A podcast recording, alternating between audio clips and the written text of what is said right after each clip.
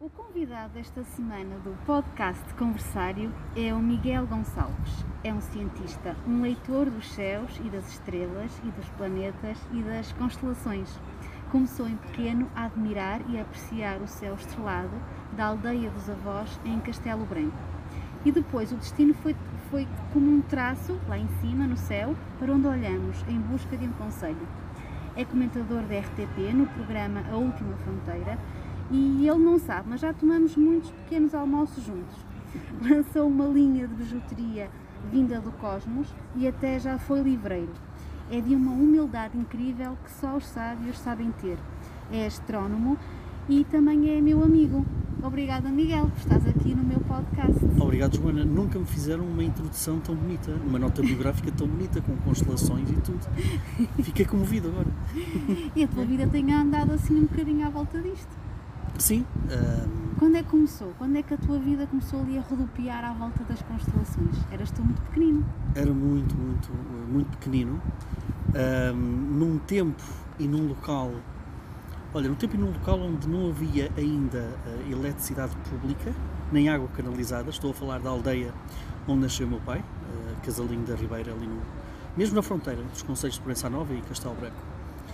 E onde passei muitos fins de semana, onde passei muitas férias, com os meus avós um, e, eh, e, que tinha aquilo que a minha avó chamava muitas vezes vida de porco. Lembro perfeitamente ela dizer isso. Só tem uma vida de porco. Então o que é que era a vida de porco? Exato, que é isso. A vida de porco era aquela vida em que uh, eu deitava-me tarde, precisamente porque tinha um céu absolutamente arrasador, no bom sentido, um, sem poluição, uh, lá em cima para eu contemplar. E, portanto, deitava-me muito tarde muitas vezes ao som uh, de um.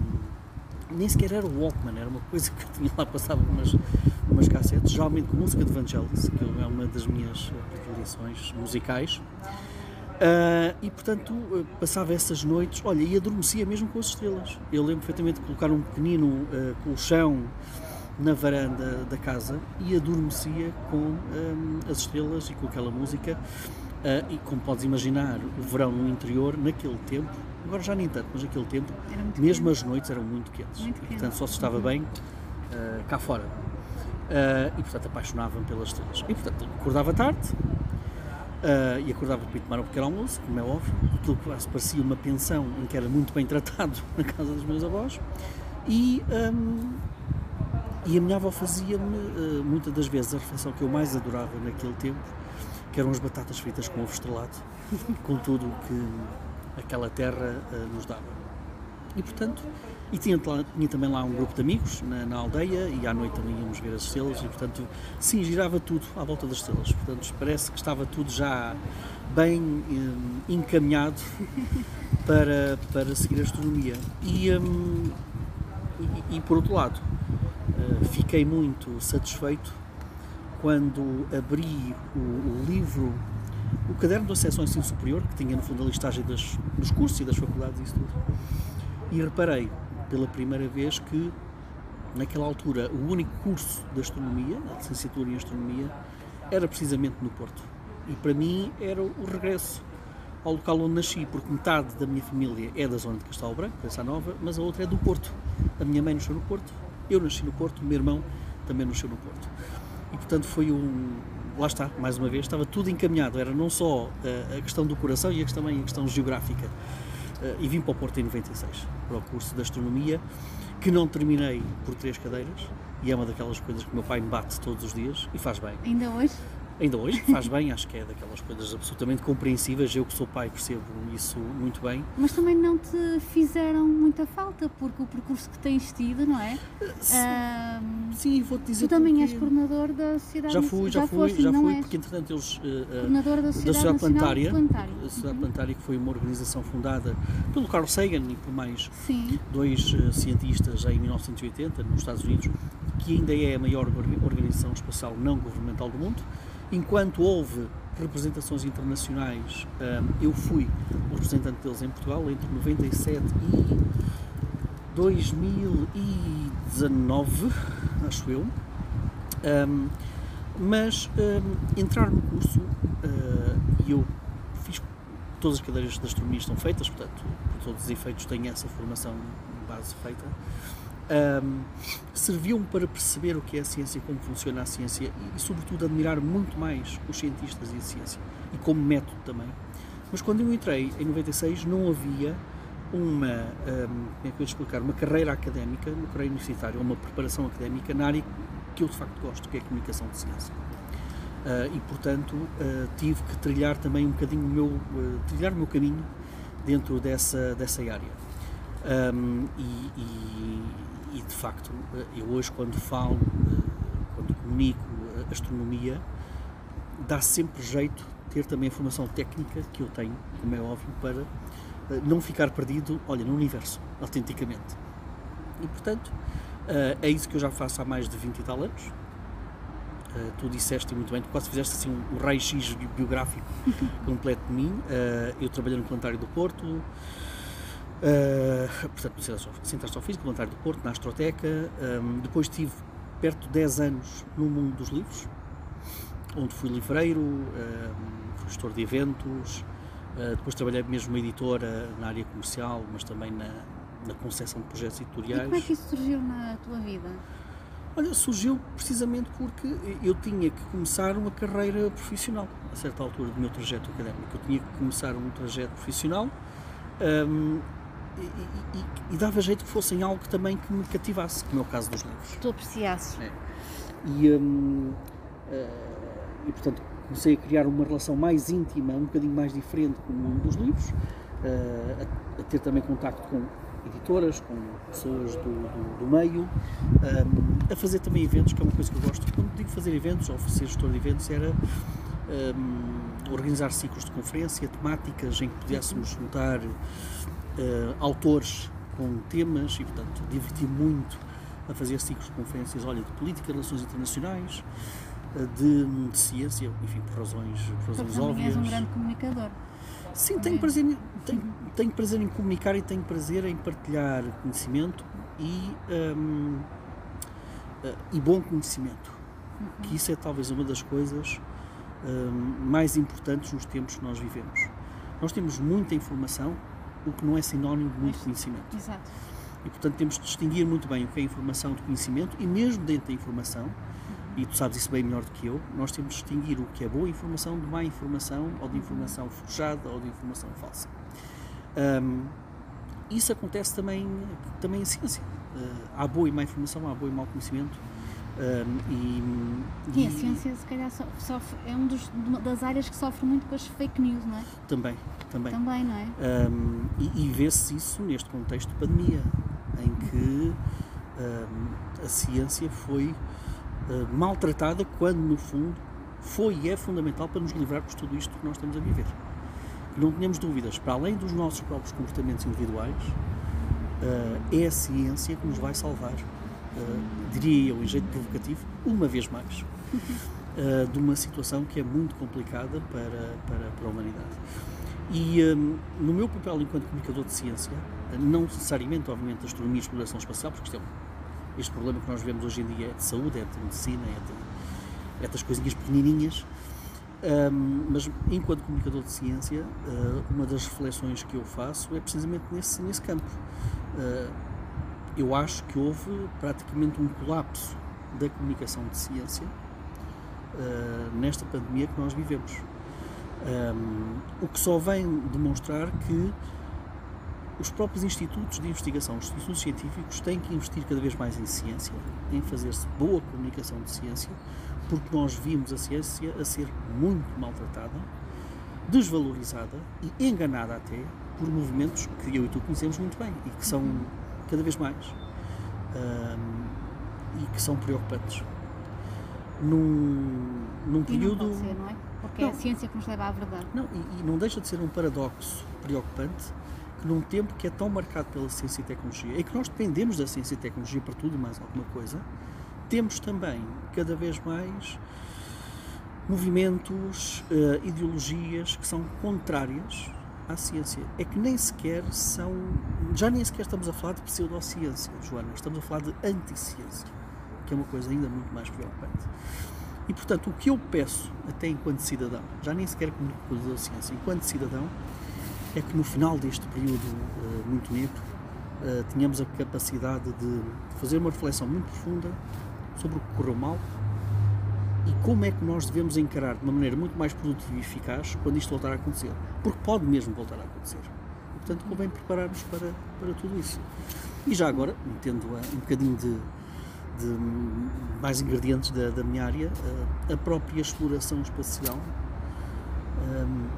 de uma maneira, ou, ou numa escala temporal de médio prazo, pode ser também um dos preciosos aliados para estas questões uh, dos vírus e das pandemias que, que nós temos. Uh, e, e, eu fartei-me de salientar isso também no meu programa, uhum. e, várias e, vezes. Forma, uh, um, nós vivemos num período em que temos cada vez, e vai ser cada vez mais crescente, essa facilidade em colocar coisas lá em cima e a um preço cada vez mais baixo. Quando eu digo coisas, deixa-me especificar uh, a carga e a humanos. Uhum. Uh, nós já temos lá em cima, a 400 430 km de altitude, a Estação Espacial Internacional, que há mais de 20 anos é um laboratório extraordinário de investigação médica. Fazem experiências lá em cima. Na altura em que nós estamos a falar, estão a fazer investigações médicas lá em cima naquele laboratório Uh, investigações médicas que nós já tivemos uh, repercussões benéficas na nossa humanidade e que ajudam a combater problemas que nós temos, doenças e essas coisas todas. E um, como vai ser cada vez mais fácil e mais barato colocar esse tipo de cargas lá em cima, eu vejo com muito realismo, mas mesmo muito realismo, porque já há planos para isso, uh, de laboratórios das empresas farmacêuticas para que se possam desenvolver fármacos cada vez mais eficazes.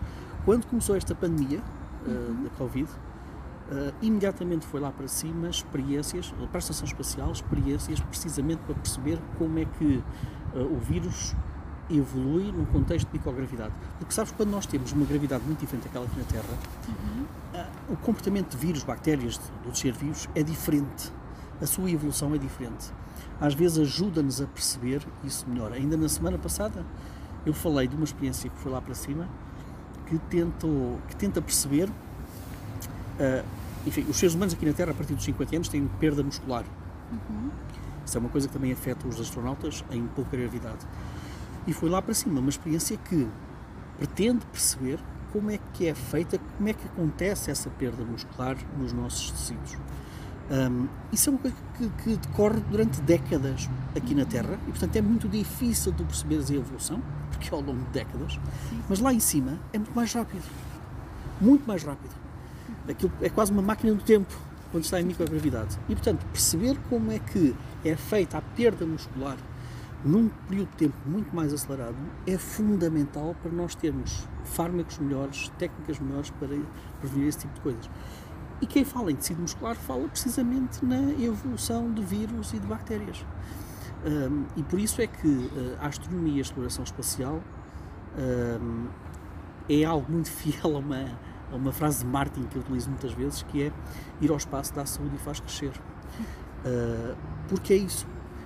Nós estamos habituados a olhar para a exploração espacial apenas como aqueles maluquinhos só pensam gastam em ir a Marte, dinheiro. gastam muito dinheiro, lá está, vem e sempre esse argumento. É? E que têm esse, esse luxo, esse quase que. Sim, sim. É? Gastar eh, milhões de euros porque não têm o que fazer ao é. dinheiro, não é? Mas não é. Uh, uhum. Há vários estudos feitos, olha, nem sequer é por empresas científicas, eh, não é por instituições científicas. Eu estou-me a lembrar, por exemplo, da Morgan Stanley, que são instituições financeiras poderosas e que dizem que uh, um dólar investido no espaço, na exploração espacial, tem um retorno de 5, 6, 7 ou 8 dólares. Portanto, dá mesmo saúde e faz crescer. Uh, não é dinheiro desperdiçado, é dinheiro que é utilizado para salvar vidas. E isso é uma mensagem que eu digo muitas vezes porque é sempre muito populista usar esses argumentos de porque é que nós vamos atirar sondas lá para fora ou colocar humanos lá em cima quando há tantos problemas aqui na Terra. Pois há, mas já temos experiência suficiente para perceber que não é atirar dinheiro para cima dos problemas de pobreza e isso tudo que eles desaparecem. Nós sabemos isso. Aliás, a economia social, felizmente, até tem um, um, orçamento muito elevado, muito maior até que a exploração espacial. Mas a exploração espacial salva vidas. Já salvou milhares e milhares de vidas. Nós temos uh, satélites lá em cima que indicam, por exemplo, em regiões africanas de pouca água, onde é que estão, onde é que estão lençóis de água. Por exemplo, isso salva a vida de pessoas.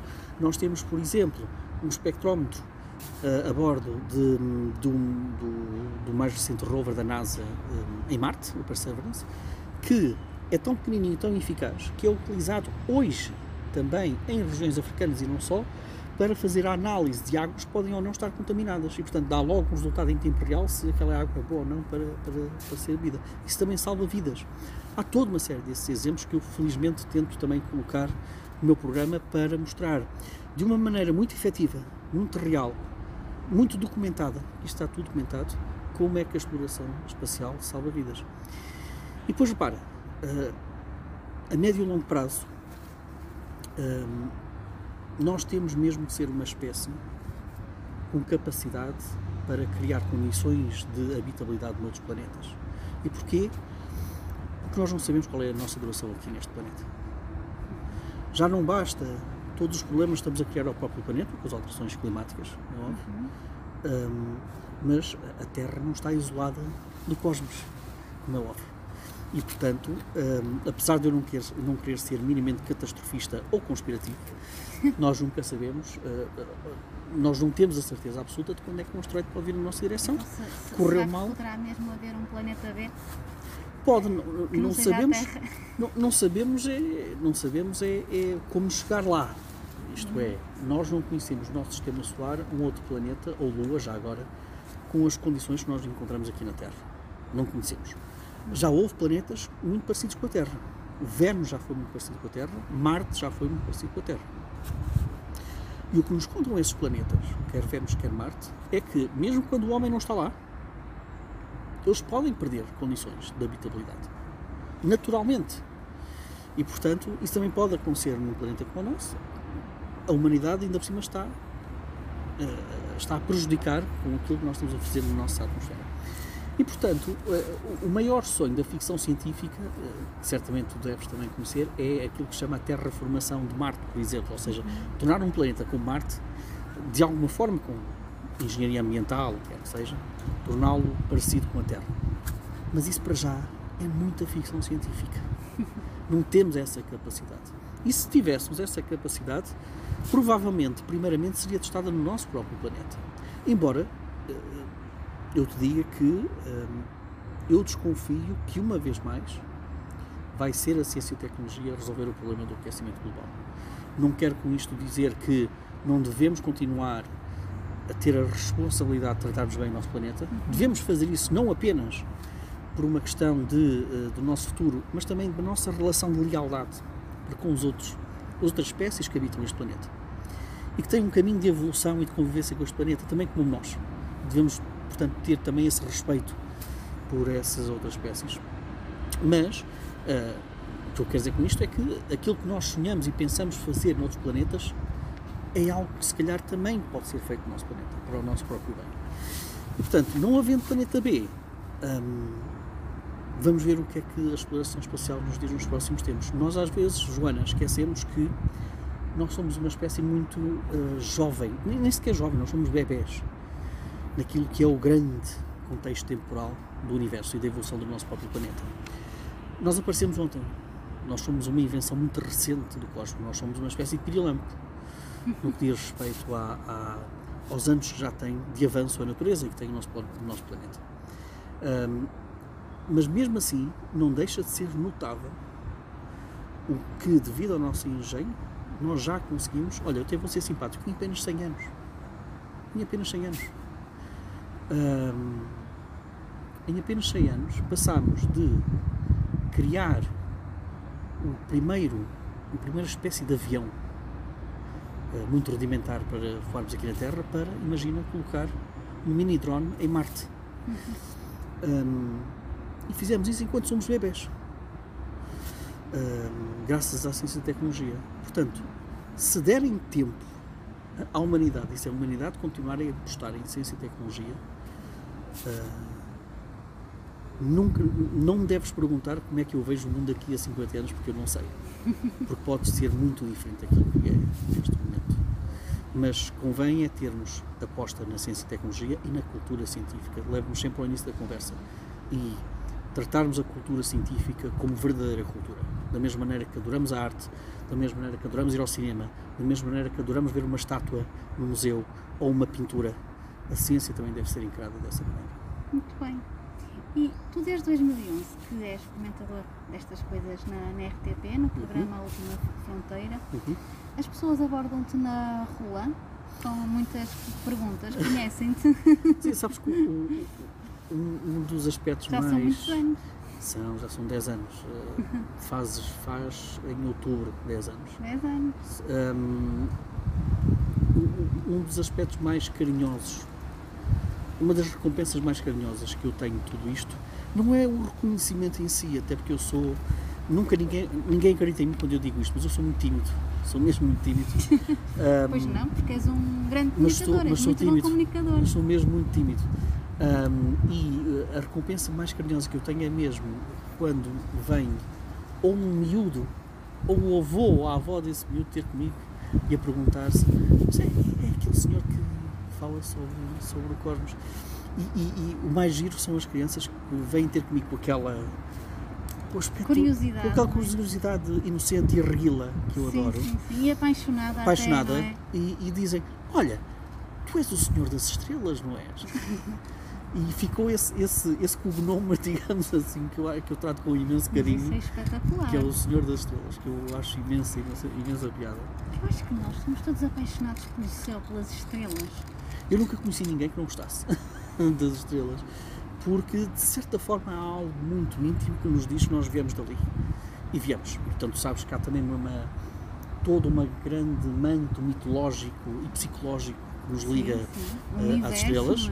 É? Uh, aliás, o, o, céu à noite, o céu à noite é, como eu costumo dizer muitas vezes, o grande almanaque psicológico da humanidade. Uh, se tu algumas das mitologias transculturais e que ultrapassam tempos e geografias, tu encontras lá em cima histórias com medos, com atos de bravura, com ciúmes, com traições, com amores eternos.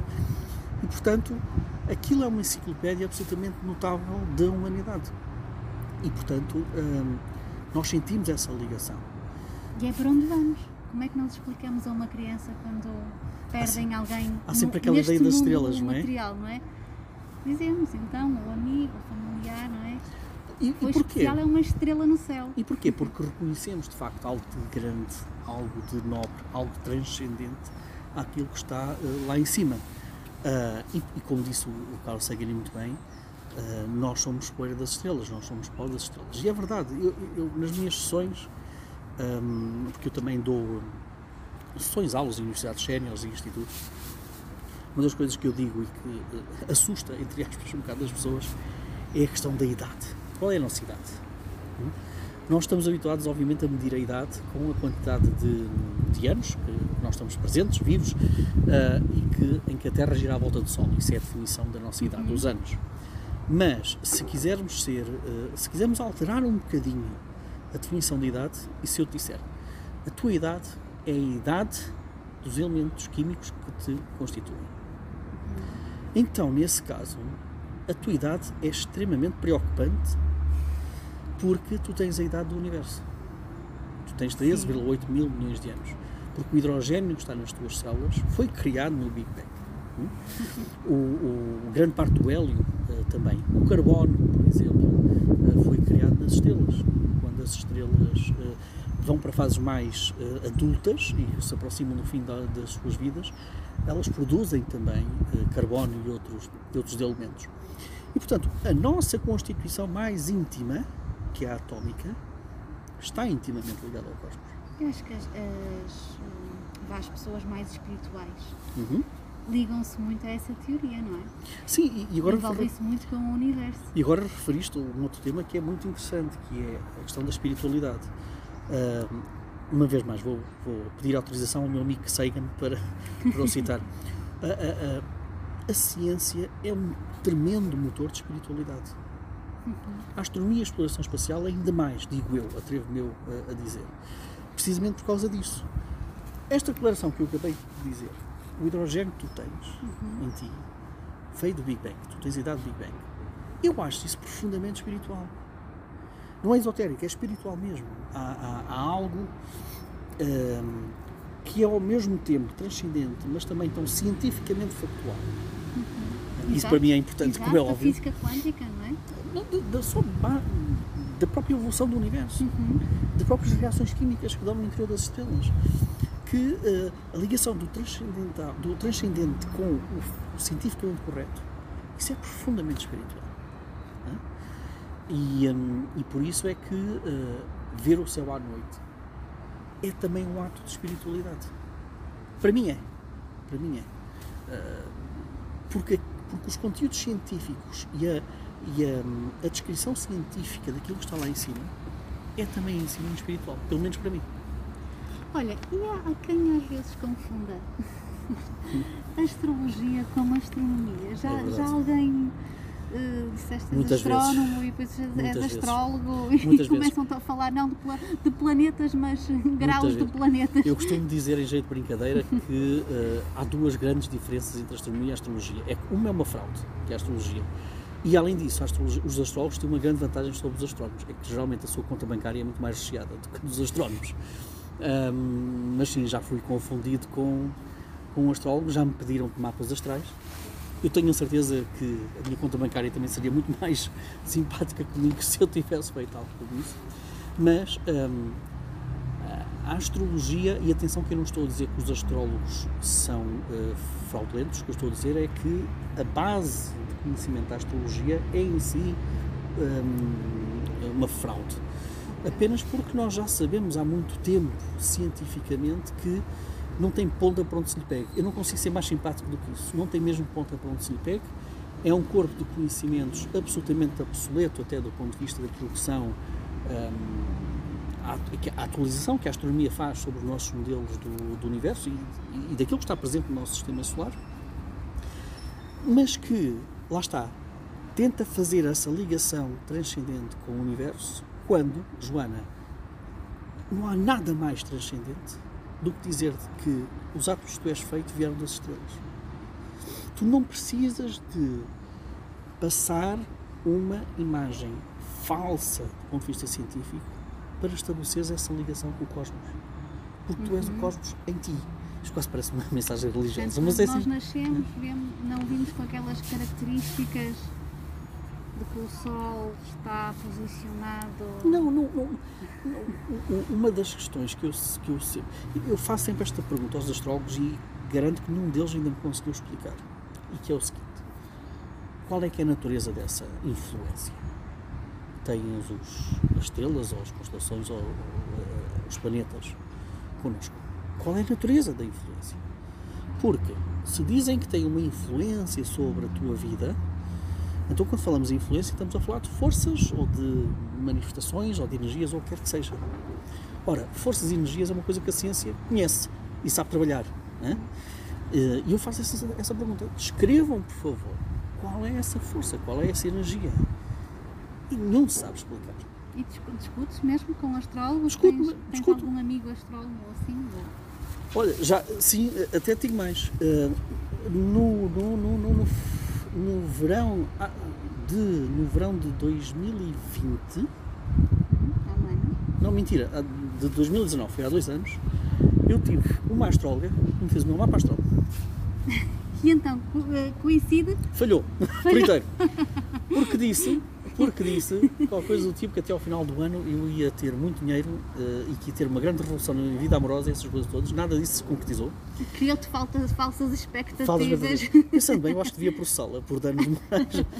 Mas, eh, hum, hum, falando a sério, Sim, sim, bom, sim. é sério, ela fez-me isso de facto, o mapa astral. Mas tenho amigos que acreditam eh, na astrologia e eu confesso que eu, há já muito tempo que desisti de eh, converter, Converter, digamos sim, assim, sim, essas eh, pessoas, é? porque hum, eh, chega um ponto em que tu tens de perceber o seguinte: esse tipo de conversas vai sempre resvalar para uma forma de fé, uma forma de crença. Ah, e a ciência não é isso. A ciência não é dogmática. não é?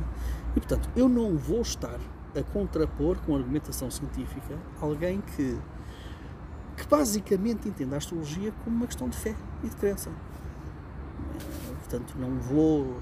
É, é, o mesmo que eu tentar convencer alguém uh, crente uhum. que Deus não existe porque assim se o diz. Não vale a pena. E, portanto, e tu tens a tua, a tua fé? eu sou ateu. Uhum. Eu sou ateu. Não sou ateu militante, isto é, e não estou aqui para converter nada nem ninguém uhum. àquilo que, que eu penso.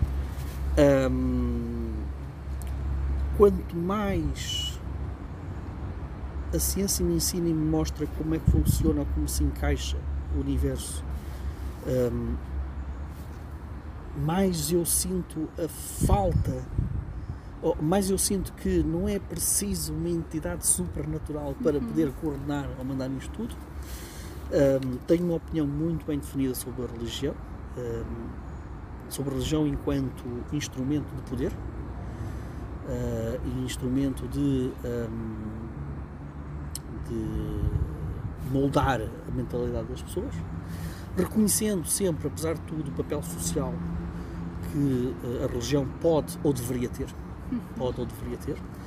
Embora se eu quisesse ser um bocadinho uh, sacana, digamos assim, diria que o papel social da Igreja eh, é algo que o Estado deveria assumir e não propriamente a Igreja, mas nunca, mas não faz parte sequer da minha personalidade impor a minha visão eh, do ateísmo eh, que eu tenho aos outros. não me cabe a mim, nem sequer estou, nem sequer acho que esse seja o maior mal do mundo, tentar converter, converter as pessoas para o ateísmo. Não. acho que a religião é um problema e nós vimos isso em grandes partes, em partes do mundo. Uma instituição, não é? Sim, é, é um problema. Igreja, é? Aliás, eu tenho em casa uma carta um, que me foi enviada pelo, uh, pelo grande Arthur C. Clarke, o Sir Arthur uhum. C. Clarke, tem lá em casa, em que uh, ele escreve, e é uma, uma afirmação muito polémica, mas que eu até sou capaz de concordar, em que ele escreve lá com a sua própria, a sua própria careta que uh, a religião é o maior vírus criado pela humanidade e é uma frase polémica, forte. Uhum. Mas o problema dos visionários é que uh, nós, se calhar, só vamos perceber que eles têm a razão mais à frente no tempo. E portanto. Sim, é verdade, os grandes génios, não é? Exato. E portanto. Vieram, provam sempre, muitos anos depois da, da sua morte, as suas próprias exatamente. teorias, não é? Portanto, eu acho que uh, uh, eu sou, sobretudo, com todos os qualidades e defeitos que ela tem, eu sou sobretudo um admirador da humanidade. Sobretudo da humanidade. Ah, nós, quando queremos, podemos ser uma espécie absolutamente extraordinária.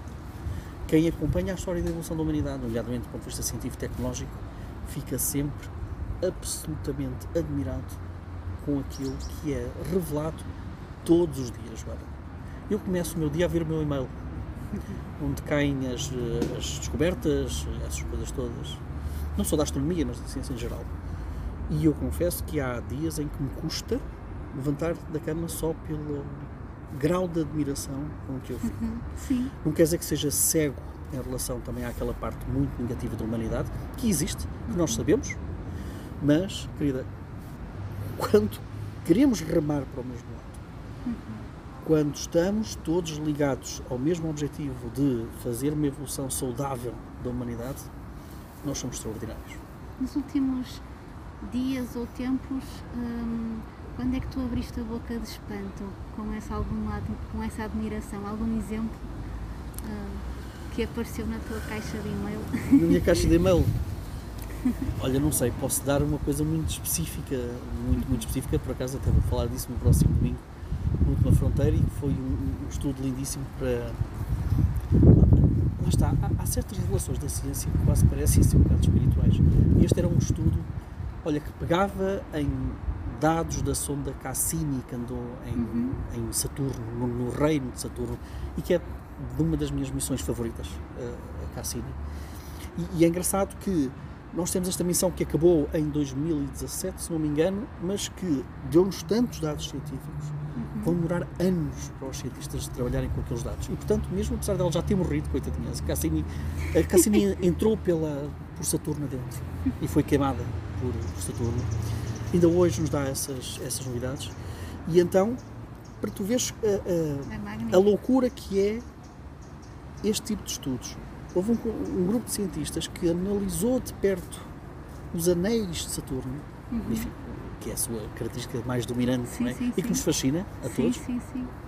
Olhou para os anéis de Saturno, para a forma de alguns dos anéis de Saturno e conseguiram perceber que o núcleo, o coração de Saturno, é capaz de não ser tão sólido como isso, é uma caixa, uma coisa mais difusa, mais aquosa, só porque aqueles anéis, que estão muito longe do núcleo, foram, tiveram ali algumas deformações criadas pela gravidade, precisamente, do coração Saturno. Isso é notável, esse tipo de revelações. Ou seja, nós vamos ao pormenor mais pequenininho, que é uma deformação no anel de Saturno. Uma coisa pequenininha, Sim, sim. que nos mostra a ação de uma coisa gigantesca, que é o núcleo de Saturno. E quando eu digo gigantesca, nós estamos a falar do núcleo de Saturno, que é muito maior do que o nosso planeta. O núcleo de Saturno é muitíssimo maior do que o nosso planeta. Ah, e, portanto, essa foi uma das mais recentes, porque também estou a trabalhar nisso para, para o programa da, da, da RTP. Mas é o que te digo, todos os dias há, há coisas notáveis. Olha, mesmo no campo da medicina, ahm, de técnicas inovadoras para combater cancro. ah, Por exemplo, estas vacinas de mRNA que, nós, eh, que estão a ser utilizadas agora para combater a pandemia, nomeadamente esta Pfizer e da, da Moderna, a- que não é uma tecnologia tão recente como muitos negacionistas Sim, ou muitas sim, pessoas dizem. dizem. Não, já está a ser desenvolvida há, há vários anos e que, e, e que é bastante promissora no seu tipo de alcance e que neste momento já está a ser utilizada, testada, para precisamente hum, travar ou tentar eh, perceber melhor o cancro e mesmo a SIDA, o HIV. Hum, e isso é absolutamente extraordinário.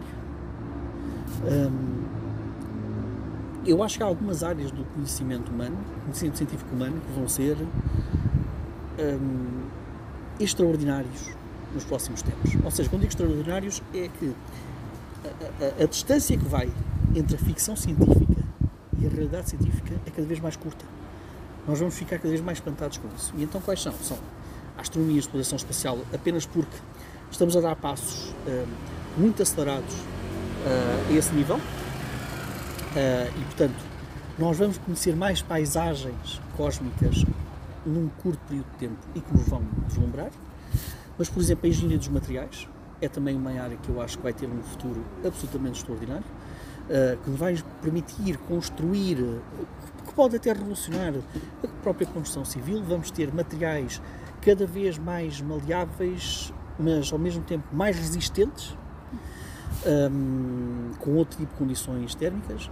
A outra área é a área da biotecnologia. A biotecnologia ah, vai transformar, espero eu, num bom sentido, aquilo que é a nossa relação com o corpo humano e com as nossas próprias doenças. Nós, para além de todas as técnicas ah, médicas, ah, portanto, a medicina e, da- e da- e farmacêutica, nós também vamos ter cada vez mais hum, nanorobôs que podem ser fundamentais para nos curarem. E isso não tem nada de conspirativo, porque eu sei que também que há uma onda eh, negacionista e conspirativa que diz cuidado que vamos meter, enfiar coisas pela, pela corrente sanguínea e tal. E hum, isso não é mau. Eh, o que as pessoas precisam compreender é que tudo aquilo que nos chega eh, desse tipo de áreas para evolução do nosso próprio corpo humano, das nossas doenças e isso tudo, é algo que é profundamente testado, é algo que é profundamente avaliado, é algo que tem anos e anos e anos de pesquisa, de investigação e testado por outras equipas independentes. E, portanto, é preciso também confiar na ciência, desse ponto, na ciência sob esse ponto de vista. E, portanto, eu acho que essas áreas, portanto, a astronomia, exploração espacial, a engenharia dos materiais, biotecnologia, são áreas hum, que nos vão dar, hum, hum, que nos vão deslumbrar muito, mesmo muito. E há pouco estavas a falar da religião, do, do nosso cosmos transcendente. Tenho de fazer a pergunta: Hum. Ah, o que é que são OVNIs? Eles existem? Vamos, vamos à raiz da, da expressão. OVNIs, objetos voadores não identificados. A partir do momento em que tu não conseguis identificar uma luz no céu, é um OVNI. Então vamos logo por aí. Portanto, sob esse ponto de vista, eu gritei OVNIs porque Seja eu o que não, for, não é? Nesse, a partir desse momento eu acredito em OVNIs porque eu não consigo identificar todas as fontes de luz que eu vejo, que eu vejo no céu. O passo seguinte é que é muito mais complicado, que é o de assumir que esses OVNIs têm uma origem uh, extra, extraterrestre. Um, eu gostava muito que fossem de origem extraterrestre, garanto que gostava muito. Porque se eles estivessem cá, eu tenho, olha, eu tenho uma lista de perguntas que eu gostaria de fazer aos extraterrestres. E tal como eu, olha, qualquer biólogo adoraria, qualquer engenheiro adoraria que eles já estivessem cá e que fossem mesmo origem extraterrestre, qualquer cientista adoraria. Mas faltam as evidências. Uh, nós temos que ter a noção que nós somos um país, não, um país, desculpa, nós somos um planeta perdido no cosmos. Uhum. A nossa estrela, o Sol, é uma estrela absolutamente banal do ponto de vista daquilo que são o tipo de estrelas que nós conhecemos. Absolutamente banal. Por um lado, ainda bem.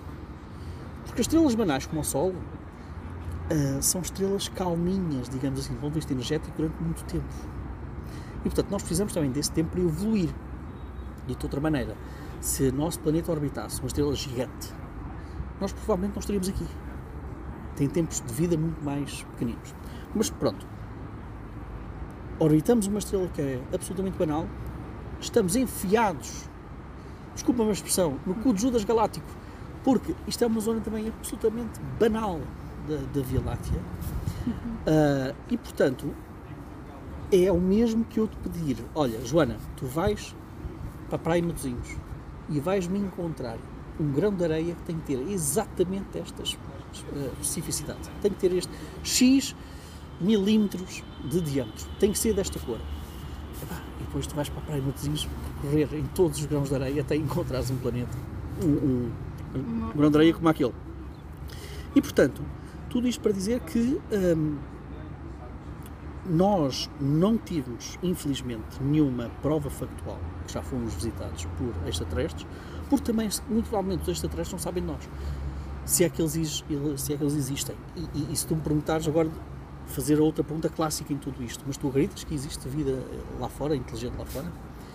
Acredito por uma simples razão, porque quando tu olhas para aquilo que são uh, os compostos orgânicos da vida como nós a conhecemos, e não quer dizer que toda a vida tenha que ter a base, a base química que nós temos, tu olhas para esses elementos químicos, carbono, uh, oxigênio, uh, enfim, todos esses elementos químicos, são dos mais abundantes no universo. A água, por exemplo. A água para nós é fundamental.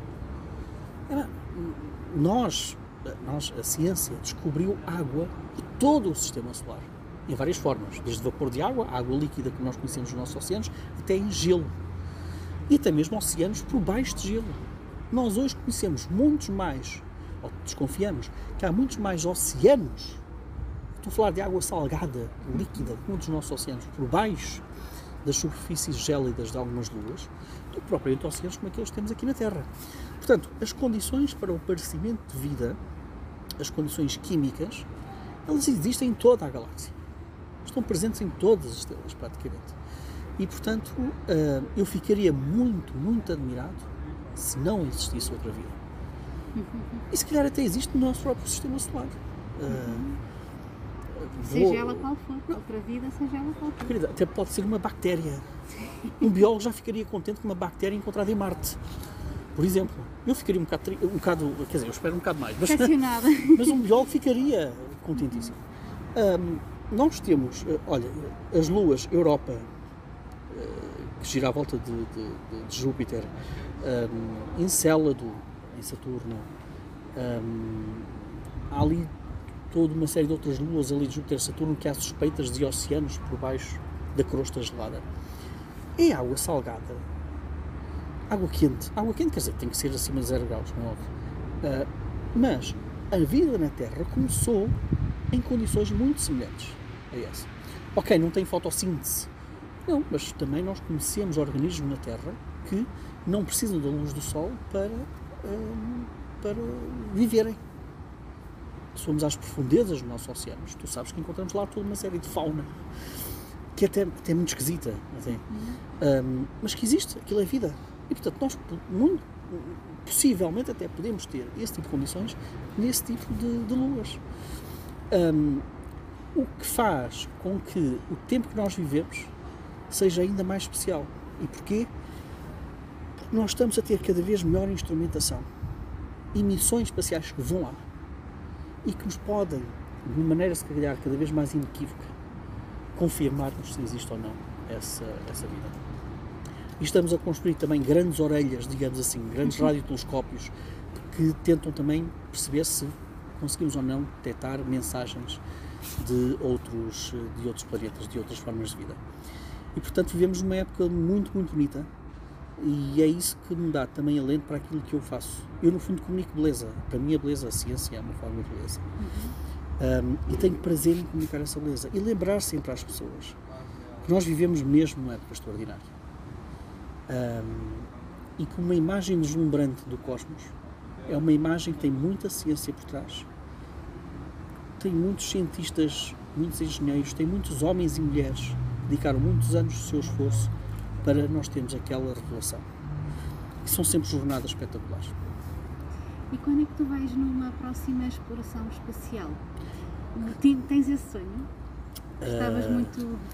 estás num foguetão e, eu, e vai eu, disto? Eu quero, eu quero muito viver, quero muito viver o tempo suficiente para assistir ao primeiro Uber lá para cima. Isso dava muito jeito, porque eu para já ainda não tenho dinheiro que não, que não leve lá em cima. Pois é. Podíamos sempre fazer um crowdfunding para ver se me ponham lá em cima, mas um, o, o, sabes que é engraçado? Achas que Portugal tem condições também para hum, apostar nisso? Tem, tem. apostado? Pode estamos, apostar, devia apostar mais? E estamos também numa fase muito interessante em termos nacionais nessa área. Uh, em 2019 foi criada a Agência Espacial Portuguesa, uhum. que pretende, no fundo, ser também um agregador daquilo que as nossas empresas uh, aeroespaciais, que são extraordinárias. É, é preciso também salientar isto. Nós temos cientistas e engenheiros de mais refinada qualidade a nível mundial. Isso é importante que se saiba. Ainda é pequena, mas temos condições para que seja cada vez maior. Temos a Agência Espacial Portuguesa. Há planos para construir em Santa Maria, nos Açores, um aeroporto espacial que permita um, lançar foguetões sempre de pequeno porte eh, mas que permitam pôr carga eh, lá em cima. E isso vai fazer com que possa haver um mercado profissional muito especializado, muito recompensador em Portugal. Uh, enfim, certamente que viste as notícias que neste momento um dos cursos com uma média mais elevada no ensino uhum. superior já nem sequer é medicina, é engenharia aeroespacial. Uhum. E temos cada vez mais universidades a abrir licenciaturas em engenharia aeroespacial e ligadas a essas coisas todas. E eu acho isso muito bonito e acho que nós temos mesmo uh, muitas pessoas interessadas, jovens, mas também já um, jovens universitários com um talento absolutamente extraordinário. Eu convivo, já convivi com muitos deles. Nós vivemos numa cidade que tem o Centro Astrofísico da Universidade do Porto, onde estão onde está um dos grupos mais avançados nível mundial uh, ao nível da detecção, da descoberta de novos mundos, de exoplanetas. Uh, Joana, eles são mesmo cristianos Ronaldos. Portanto, nós temos essa, essa massa crítica extraordinária em Portugal. É uma questão de potencializá-la, é uma questão, sobretudo, de acarinhá-la. E quando eu digo acarinhá-la, é dar-lhes condições de empregabilidade, de empregabilidade. É criar algo que ainda não existe em Portugal e que é ridículo, se queres que, se queres que diga, que é criar, criar a carreira de cientista em Portugal. Um, eu não estou a dizer que tenham que ter um tratamento diferente de todas as outras classes, não. O que eu estou a dizer é que falta ainda essa dignidade profissional aos cientistas em Portugal. Temos demasiados casos de precariedade na ciência também. Um, e de pessoas que eh, fizeram uma aposta genuína numa paixão, mas também, porque eu conheço muitos deles, uh, de alguém que queria uh, melhorar a cultura científica em Portugal com o seu contributo numa carreira científica. E, portanto, é preciso acarinhar também essas, essas pessoas. E esse é sempre um apelo que eu deixo. Não basta apenas criar um aeroporto espacial, não basta apenas criar uma agência espacial. Uh, nós não queremos criar uma casa a partir do telhado. Temos também que criar fundações sólidas de futuro para que, em vez de seja uma, de ser uma casa, que seja um palácio. E uh, eu, quando falo desses alicerces, é mesmo isso: é carinhar os nossos cientistas, dar-lhes uh, condições mais dignas. E já agora, o mesmo também para os comunicadores de ciência. Não estou a falar do meu caso em particular, não é isso, mas um, é algo que me preocupa bastante. Uh, Portugal já tem, felizmente, a SciCom, que é uma sociedade de comunicadores de ciência, mas um, esta pandemia tornou muito evidente que uma sociedade mais informada do ponto de vista científico é uma sociedade mais robusta e que consegue proteger melhor os seus tudo o que são correntes negacionistas, pseudocientíficas, um, que tu sabes muito bem que andam por aí. Uhum. E, portanto, um, nem todos os cientistas têm capacidade para comunicar, isso é importante que se diga, nem todos os cientistas querem comunicar. Eu conheço muitos cientistas que, que conhecem e não sabem comunicar, mas que são geniais no seu laboratório ou no seu, na sua profissão. Uh, por outro lado, também temos uh, comunicadores de ciência que, tal como acontece em todas as profissões, são bons ou são maus. Mas, para além da qualidade, acho que também falta quantidade. Precisamos de mais comunicadores de ciência, em todas as áreas. Em todas as áreas. Onde é que tu vais buscar os teus melhores conselhos? Vais ali no mar de Matosinhos ou no campo, lá na, na aldeia, no teu refúgio? Refúgio de Raposo. Olha, nos dois lados. Eu costumo dizer que sou filho do mar e da montanha e preciso muito dos dois. Uh, eu olho com o mesmo espanto e com a mesma admiração de criança, quer a Praia de Matosinhos, quer a minha Serra das Talhadas, e preciso deles para respirar e para me inspirar. E para me inspirar. São, são dois ecossistemas muito diferentes, um, mas que me completam mesmo, mesmo muito bem. E, um, e digo-te que uma definição para mim de dia perfeito é olha, é tomar o pequeno almoço com os meus pais, no casalinho, no refúgio do Raposo, pequeno almoço a olhar para a serra, das talhadas, uh, e depois se calhar ainda almoçar com eles, mas depois terminar o meu dia a tomar um café na praia de Matosinhos. Ou seja, começar com a montanha, acabar na serra. Ou, ou o contrário. Um, e, e considero muito afortunado por ter a possibilidade de ter essas duas, essas duas, estas duas paisagens, esses dois ambientes. Tenho muito a felicidade de ter uma família que uh, sempre me apoiou e que são para mim um dos pilares, são pilares e que são motivos de, de inspiração constantemente, quer meu pai, quer a minha mãe. Um, fazendo agora um bocadinho de publicidade, uh, o Refúgio do Raposo é um projeto de turismo rural Uh, e também turismo astronómico, que é algo que nós também queremos, obviamente, uh, claro. explorar lá. Mas é um projeto muito bonito que vem do coração e já agora também dos bolsos dos, dos, meus pais, porque não tem nenhum fundo comunitário, é mesmo dinheiro da família. É um projeto com, com totalmente familiar. Um, e os meus pais sempre me serviram de inspiração pela capacidade de trabalho, pela honestidade intelectual e pela maneira como sempre foram uh, profundamente preciosos na ajuda uh, aos filhos quando eles precisavam. E portanto, olha, eu vou buscar esses conselhos à montanha, ao mar, aos meus pais, à minha família. E já agora, ao meu filho. Ao meu filho de 12 anos, que um, eu não tenho nenhum problema em dizer que é o meu super-herói preferido. E com quem aprendo muitíssimo. E eu não digo isto por dizer, ou porque é bonito por ser pai, não. É porque eu aprendo muitíssimo com, com, com o meu filho uh, e que é um ponto que fará também o seu caminho. Uh, não vai ser astrónomo. Não vai ser. Não, acho que já o perdi para. Ele neste momento está na fase de, dos dinossauros, portanto ele adora tudo o que tem a ver com dinossauros. Ele nunca apanhou propriamente a febre de, das estrelas, isso não. Como é que é aquele, aquele provérbio em casa de ferreiro, espeto, espeto de, de pau? Exatamente. Um, mas será o que ele quiser e, um, e o que o fará e, e o que faça feliz, feliz. com a certeza de que uh, os pais estarão cá também para, para o ajudar, tal como os meus pais também nos deram a mim. Que bom, e trabalhamos e acabamos, terminamos assim, aliás, de uma maneira familiar, familiar e bonita, não é? Que é aquilo que vai ao coração. É verdade. É Muito obrigada. Obrigado, Miguel, Joana, é sempre um prazer. Por esta profunda partilha. Muito obrigado. E bela. Muito obrigado.